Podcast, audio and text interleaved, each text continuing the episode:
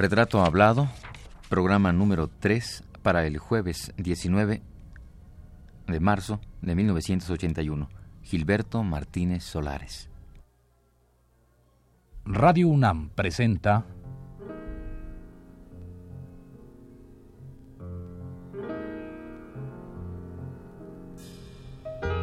Retrato Hablado.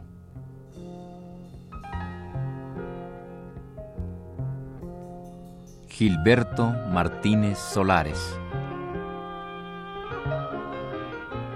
Un reportaje a cargo de Elvira García.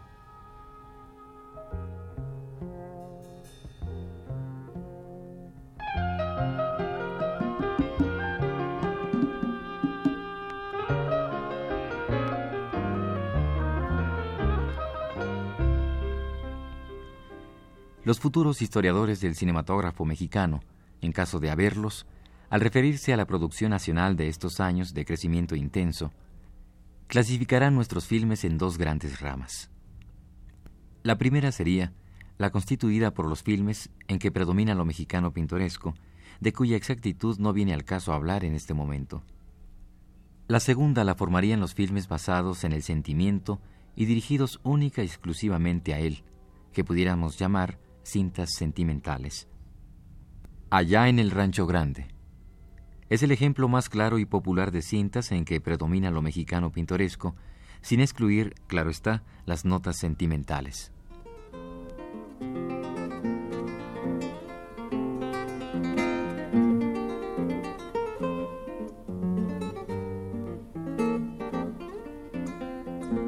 Esto lo escribía Javier Villaurrutia el 24 de septiembre de 1938 en la revista Hoy de aquellos tiempos. Villaurrutia, poeta, ensayista y además crítico cinematográfico, veía la producción cinematográfica de ese entonces sin mucho apasionamiento y la criticaba sin compararla con la cinematografía extranjera. Amigo de algunos directores de cine mexicano, Javier Villaurrutia impulsaba de manera objetiva el cine de ciertos creadores como el de Fernando de Fuentes.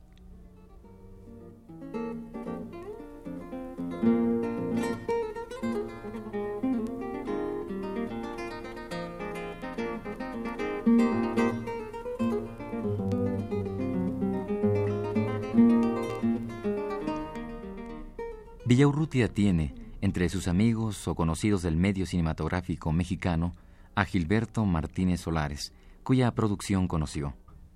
Pero acerquémonos de nuevo a Martínez Solares y escuchémosle hablar.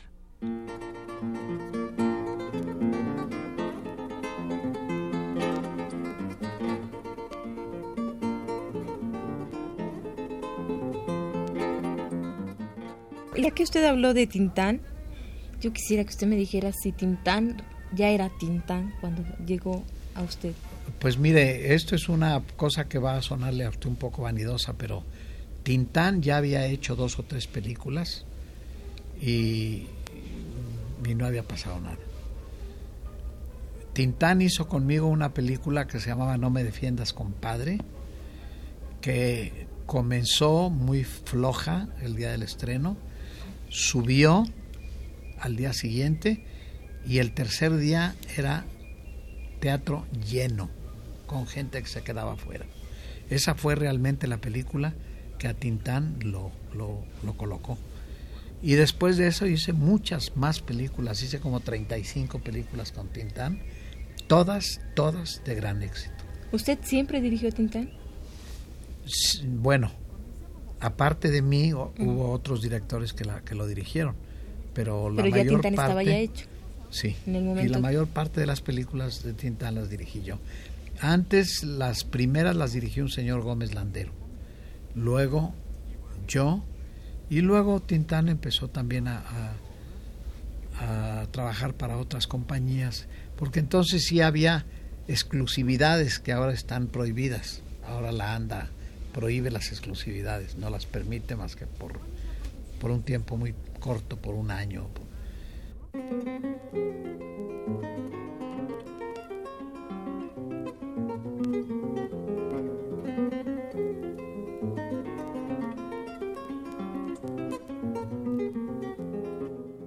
¿Y era bueno tener exclusivos? Bueno, las exclusividades en, en aquel tiempo eran buenas para el actor porque la compañía que los tenía de exclusivos pues les invertía dinero en publicidad, en hacerlos grandes, en crearles una imagen.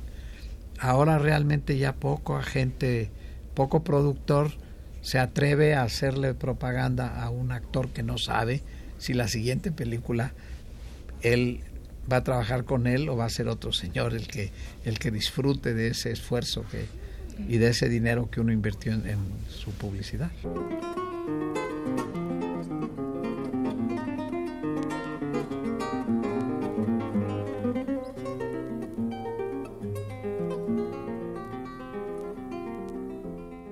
Decíamos que Javier Villaurrutia había conocido a Martínez Solares y también que había escrito acerca de su producción cinematográfica.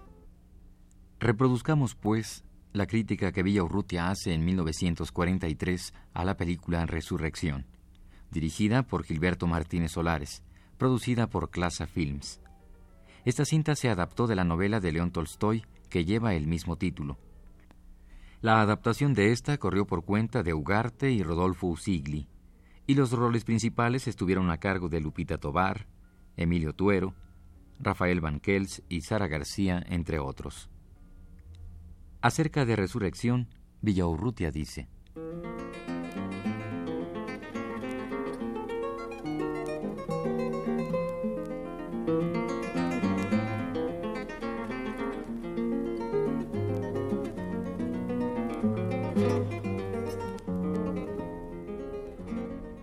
cronista es apenas partidario de las adaptaciones de obras extranjeras al ambiente mexicano y no es partidario de que, entre nosotros, se repitan por lo pronto versiones cinematográficas de obras extranjeras. Pero los productores tienen un punto de vista muy diverso y muy suyo.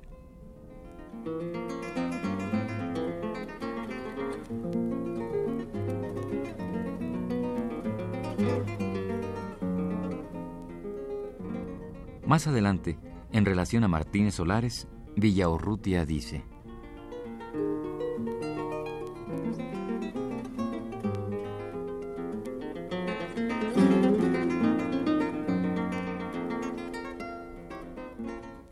El director Gilberto Martínez Solares ratifica la buena opinión que ha conquistado dirigiendo obras ligeras y a mi modo de ver se afirma en esta su más reciente obra. Tiene sentido de la composición, de la duración de las escenas y de los momentos concretos de la actuación. Buen gusto y medida.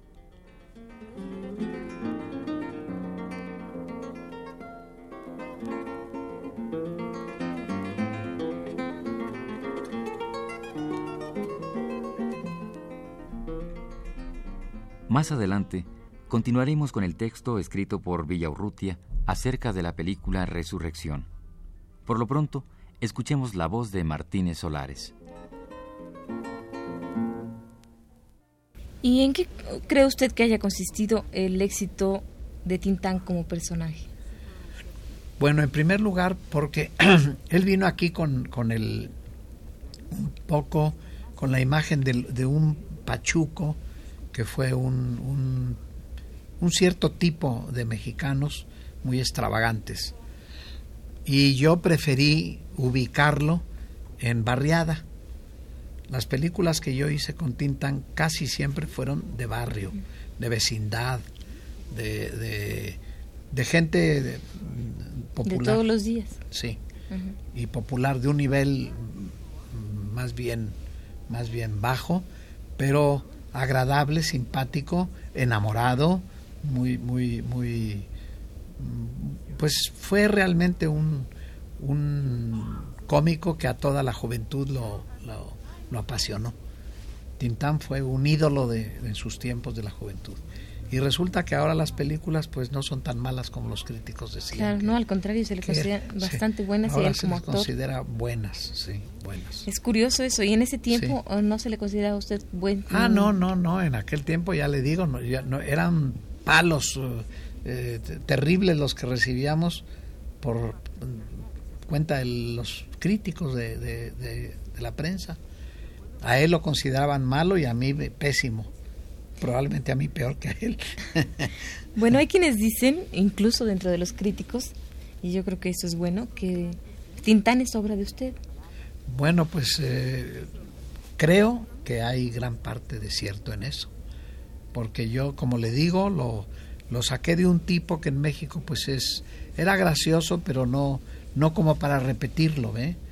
Y entonces yo a la segunda película que hice con él, definitivamente lo metí como un personaje de, barriada mexicana, con toda sus, su picardía y la, la una cosa del, de tipo picaresco, ¿no? De, la picaresca actual mexicana. Claro, pero noble siempre, además. Sí, siempre noble y siempre eh, generoso y, y, muy y muy simpático, muy simpático. Él tenía un don de simpatía extraordinario. ¿Y el nombre Tintán también es producto suyo? No, no, no, él ya venía con ese nombre, el Pachuco Tintán. De carpa, venía él de teatro. Venía de teatro, venía de Ciudad Juárez, en donde él, él se formó. De ahí lo contrató un, un señor, un empresario, y lo trajo por la República, llegó a México y aquí en México hizo, hizo dos o tres películas antes. Pero, ¿Que no fueron exitosas? Pues no, fueron películas eh, que pasaron de una manera no mal, pero, pero sin, sin, sin éxito. ¿Y usted mismo escribía los guiones para Tintán? Sí, siempre los escribí yo, siempre.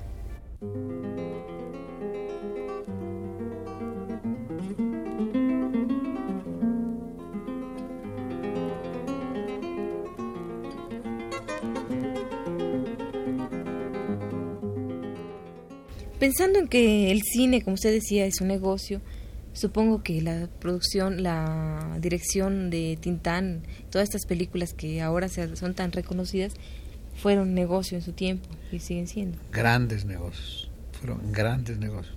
Los productores de esas películas se enriquecieron.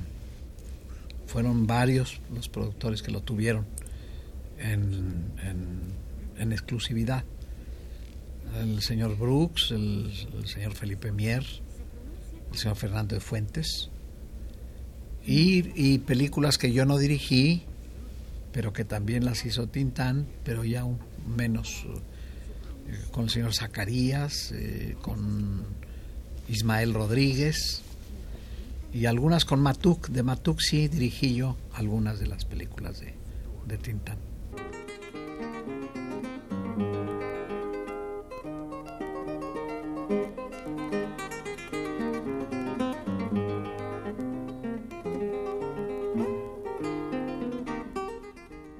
En el texto crítico de la cinta Resurrección, Villaurrutia dice de Martínez Solares.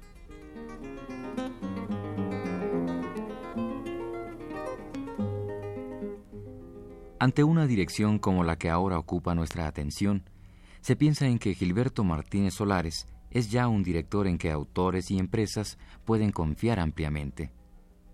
Se advierte en él una inteligente modestia, tan necesaria en nuestro ambiente, un deseo de no salir con alardes innecesarios de los límites que la obra y su sentido marcan. Y esto es de veras loable.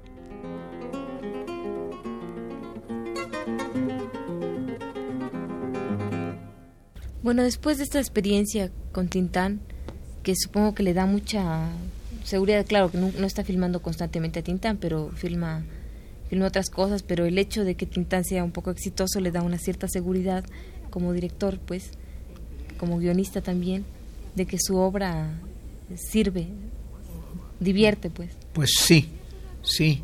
Es más, había gente que, que pensaba que yo no podía hacer más que, más que comedia, que, yo, que esa era una especialidad. Pero no, yo he hecho melodrama y he hecho drama y he hecho lo que le llaman alta comedia, que es comedia no tan no tan comedia, sino, sino una cosa más bien de humor y, y de violencia. Ahora he hecho películas muy violentas que son pues en el gusto del público ahora de las de las cosas eh, más más de moda el ya ve que eso y el desnudismo de desnudismo no realmente no no he hecho. ¿No le ha gustado ese tema? No es que no me haya gustado, es que no me las han propuesto. En cambio, la cosa de violencia sí. Y, y es una de las cosas que, digo, es un nuevo género en el que yo no tenía experiencia.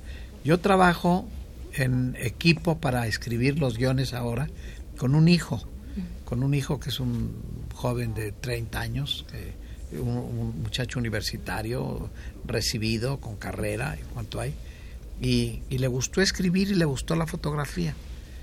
Entonces yo siento un poco que él me ha, me ha eh, empujado, me ha rejuvenecido, ¿ve? Porque muchas veces uno se anquilosa, se queda en una etapa de la vida y, yo he tenido la suerte de que ese de que ese hijo mío que es, ha resultado además un excelente camarógrafo se llama Adolfo Martínez Solares es, es eh, ha sido para mí un, un, factor sí un impulso me ha, me ha rejuvenecido en ese aspecto desgraciadamente nada más en ese aspecto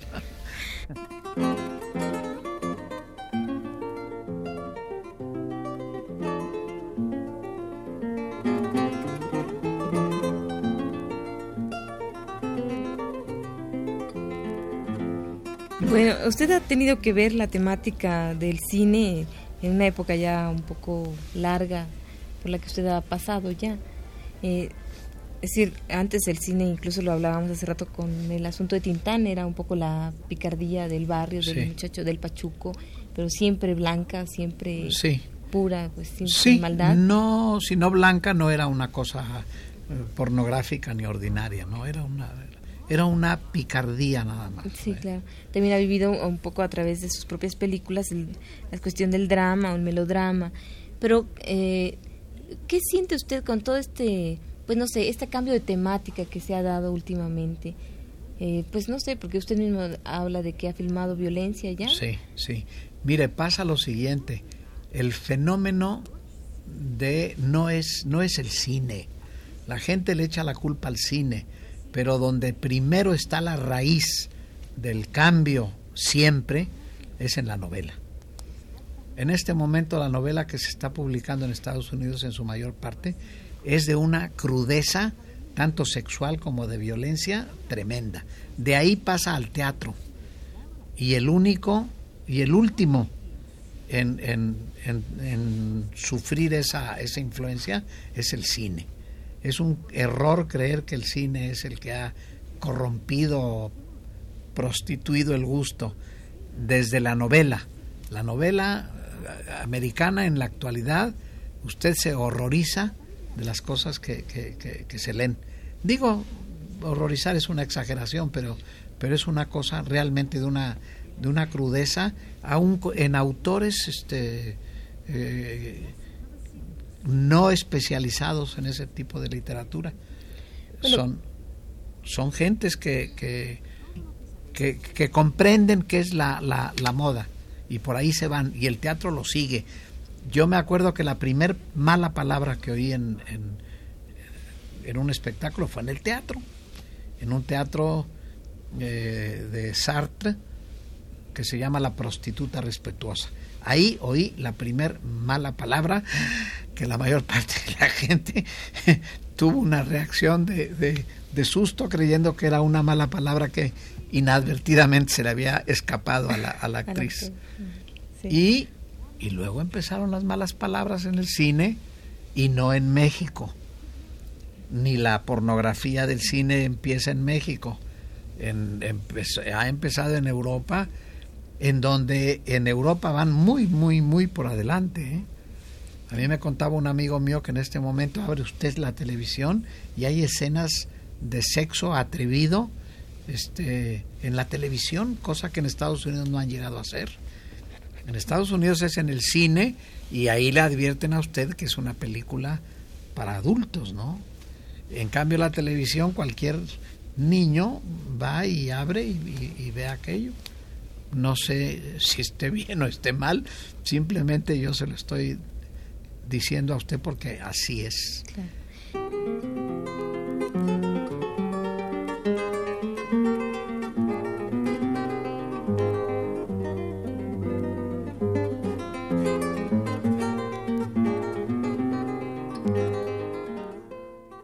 Bueno, pero de alguna manera el hecho de que la, el cine que se está haciendo no solo en México, sino en cualquier parte del mundo, esté basado en, eh, o referido a novela o a cuestiones escritas, significa que también hay una carencia de guionistas que puedan crear por su propio cabeza pues una, una obra para cine. Bueno, lo que pasa es que la, la hay siempre una presión de parte del productor, ¿ve? El productor se va siempre a lo seguro y ese es un camino seguro. Entonces, muchas veces usted les lleva o les somete una cosa que no es eh, que no es de ese de ese tema y a ellos les da un poco de temor de que no sea una cosa comercial.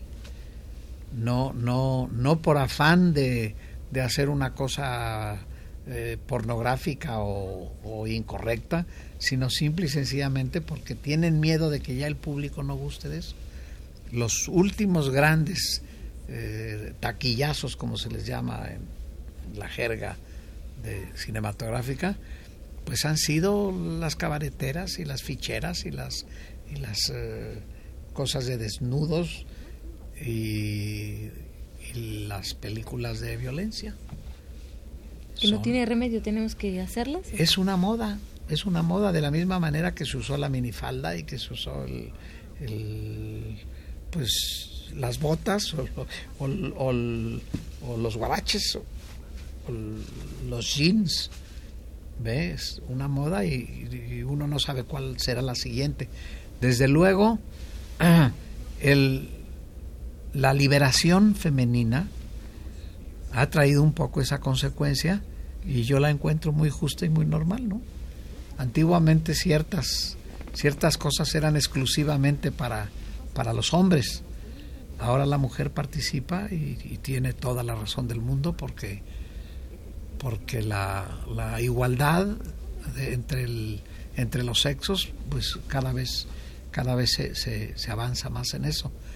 Yo acabo de escribir una novela que todavía no sale, pero que ya está editada, que se llama La Isla de los Locos, en donde yo describo la cosa ocurre durante el Renacimiento italiano, porque me pareció una época muy interesante.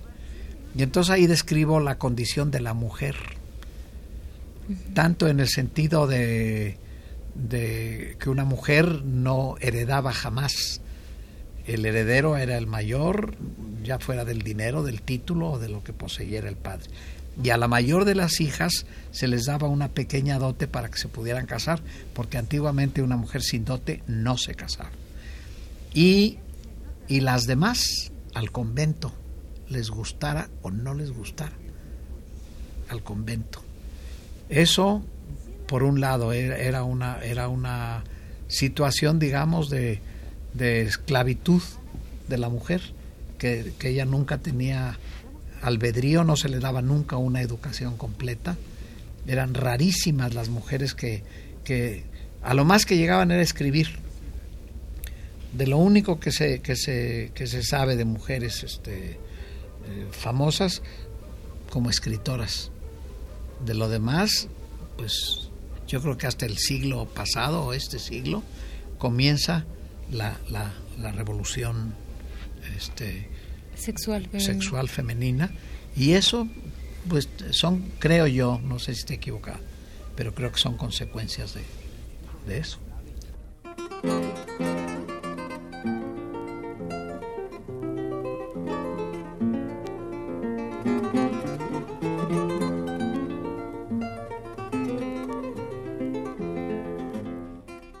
Es posible que sean muy contadas las críticas positivas que se hayan hecho en torno a la obra cinematográfica de Gilberto Martínez Solares.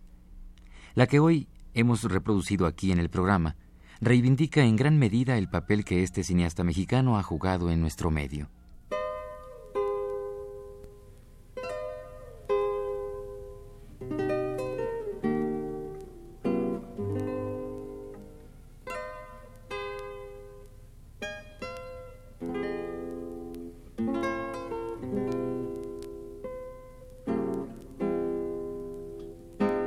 Esta fue la tercera parte del programa sobre Gilberto Martínez Solares.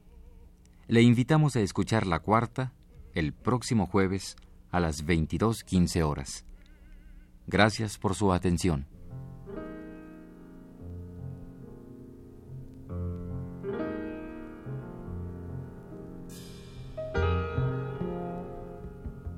Radio UNAM presentó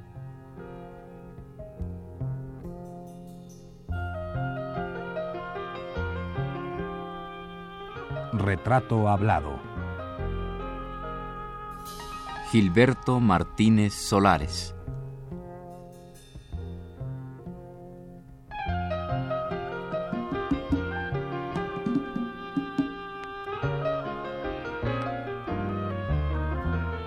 Un reportaje a cargo de Elvira García.